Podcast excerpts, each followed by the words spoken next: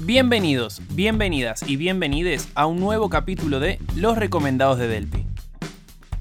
Mi nombre es Ezequiel del Pino Yamne y voy a estar haciendo reseñas sobre los libros que leí para que quizás, a la hora de elegir uno, tengan una opinión en la cual apoyarse. Empecemos entonces con esta edición en la que vamos a hablar sobre Satisfaction en la ESMA. El libro de hoy tiene un componente emocional muy fuerte por el tema del que trata, así que esta mini bio va a intentar ser de ayuda para complementar el argumento de Satisfaction y entender el porqué de las cosas. Pero primero lo primero. Abel Gilbert nació en 1960 y se lo puede catalogar como multifacético. Es compositor, escritor, corresponsal del periódico de Cataluña en Sudamérica y doctor en comunicación por la Universidad Nacional de La Plata. Actualmente se desempeña como docente en la Universidad Nacional de Quilmes y hace lo propio en la Universidad de Itela. Tiene muchísimas cualidades y más logros en su haber, pero se perderían en lo que es realmente importante. El porqué de Satisfaction.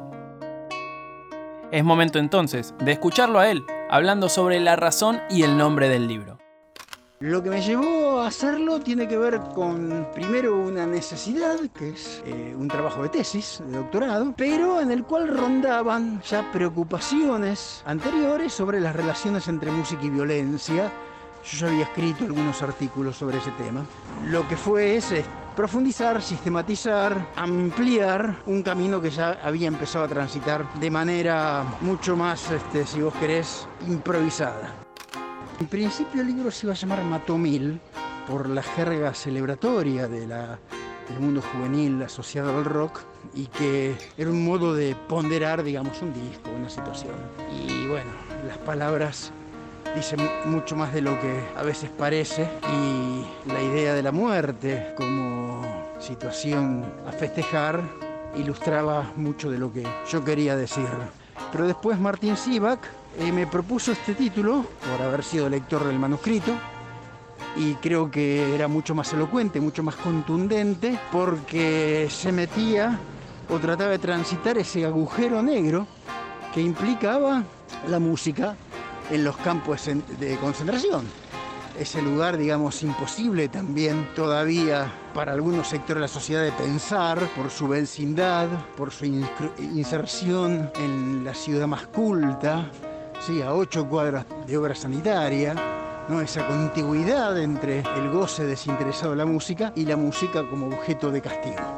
Entonces me parece que era un, un título mucho más contundente, mucho más explicativo de los propósitos del ensayo.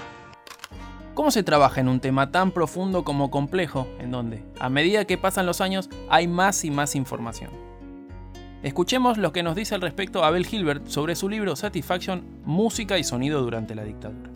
El proceso fue de años, de años de investigación, de trabajo con los archivos periodísticos, visuales, fonográficos, con testimonios, con expedientes eh, de los juicios, digamos, fue un trabajo expansivo de lo general a lo particular y viceversa, y fue, digamos, extendido por por lo menos seis años. Y bueno, y cada vez me llegan cosas o puntas que uno podía haber abierto, pero que bueno, este, se cerró en el momento que tenía que cerrarse. Digo, este es un libro que digamos que abre algo y que otras investigaciones van a completar, profundizar, discutir, pero bueno, para eso había que tener un primer libro.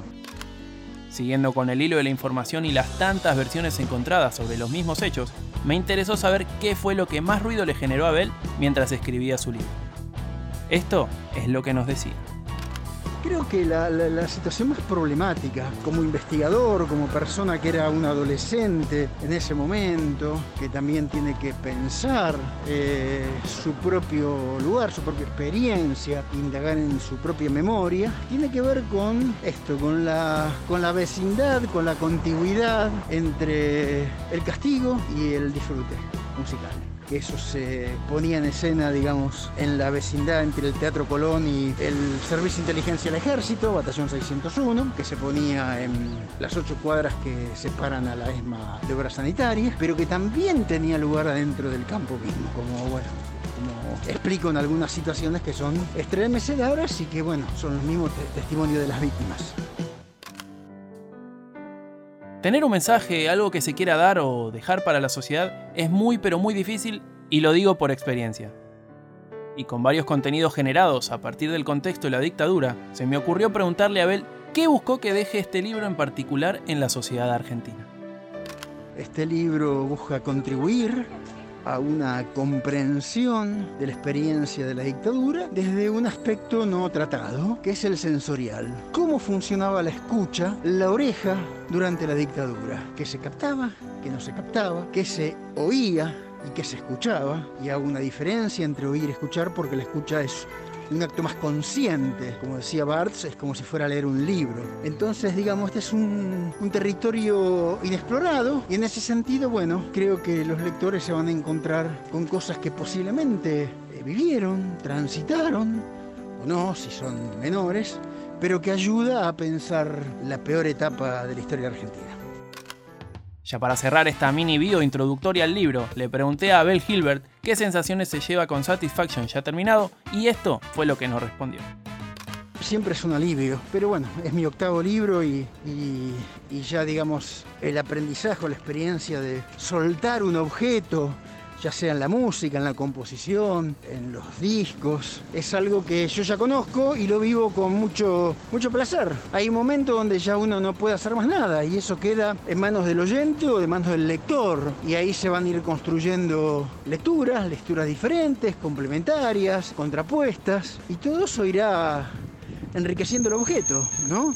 y ampliando posiblemente las capas de significado. Así que la verdad es también un alivio, pues mucho trabajo. Ahora que ya sabemos el cómo y el porqué de Satisfaction, música y sonido durante la dictadura, es momento de empezar con el argumento.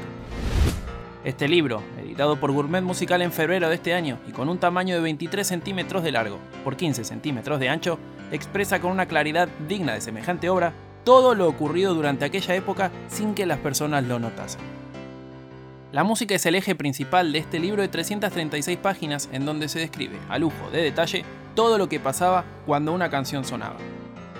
Y con esto no me refiero a un tema musical como los de Joan Manuel Serrat, Mercedes Sosa, Luis Alberto Spinetta, Palito Ortega, María Elena Walsh y los Rolling Stones, entre otros, sino más bien a la combinación de acordes, sonido, pero por sobre todo, los gritos no escuchados de quienes estaban sufriendo en los campos de concentración y que eran ignorados por la negligencia colectiva producto de las maniobras del último gobierno de facto en Argentina, encabezado por Jorge Rafael Videla, Roberto Eduardo Viola, Leopoldo Fortunato Galtieri y Reinaldo Benito Viñone, quienes pretendieron ser los curadores musicales durante la represión.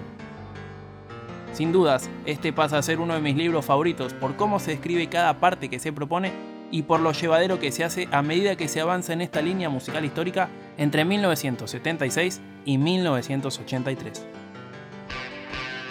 Y bien, amigos, amigas y amigues, es momento de cerrar esta nueva entrega de Los Recomendados de Delpi, dando mis redes sociales para que me sigan, me cuenten qué les pareció la reseña, si finalmente leyeron el libro, qué les pareció el libro y sobre cuál les gustaría que hable en futuras ediciones.